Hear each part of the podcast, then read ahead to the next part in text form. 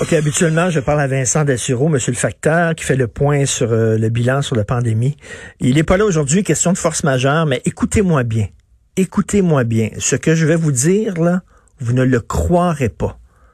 Vous allez capoter. Écoutez-moi bien, il y a un site anarchiste sur Internet qui s'appelle Montréal contre-information. Nouvelles et analyses anarchistes et anti-autoritaires. Ça, c'est toutes les petites gangs des Black Blocs qui vont là-dessus. Et là, il y a un texte. Je vous dis, cette gang de crottés-là qui ont écrit ça mérite la prison. Là, il y a un texte qui dit on devrait profiter de la situation actuelle pour foutre le bordel. Et je vais vous lire des extraits du texte, vous allez capoter. Le gel hydroalcoolique sert aussi bien à se désinfecter les mains qu'à allumer des incendies. Il faut euh, profiter du contexte. le moment semble propice pour attaquer.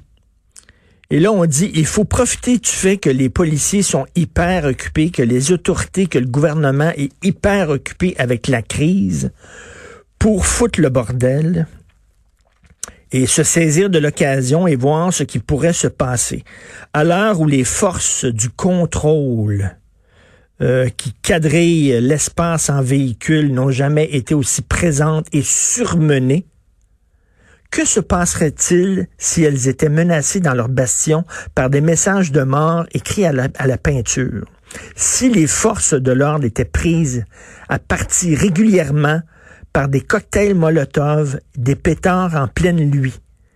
Si elles se faisaient attaquer pendant leur patrouille, vous comprenez bien, là, ils disent qu'on devrait profiter de la situation que, les policiers sont surmenés pour leur lancer des cocktails Molotov et des pétards en pleine nuit. Euh, à l'heure où les cages sont pleines à craquer et où l'on crève derrière un grillage, que se passerait-il si des voitures de matons ça c'est les voitures de police, venaient en rencontrer un tournevis, un marteau ou quelques allumes-feu. Si les personnes qui surveillent et qui enferment, déjà sous pression, se faisaient agresser en rentrant chez elles. On dit on devrait profiter que les, policiers sont surmenés pour les agresser dans la rue, pour euh, euh, faire du vandalisme, avec des cocktails molles. Écoutez, là, c'est de la folie furieuse. Et attendez, là, écoutez bien ça. À l'heure où tout le monde, ou presque, vit confiné,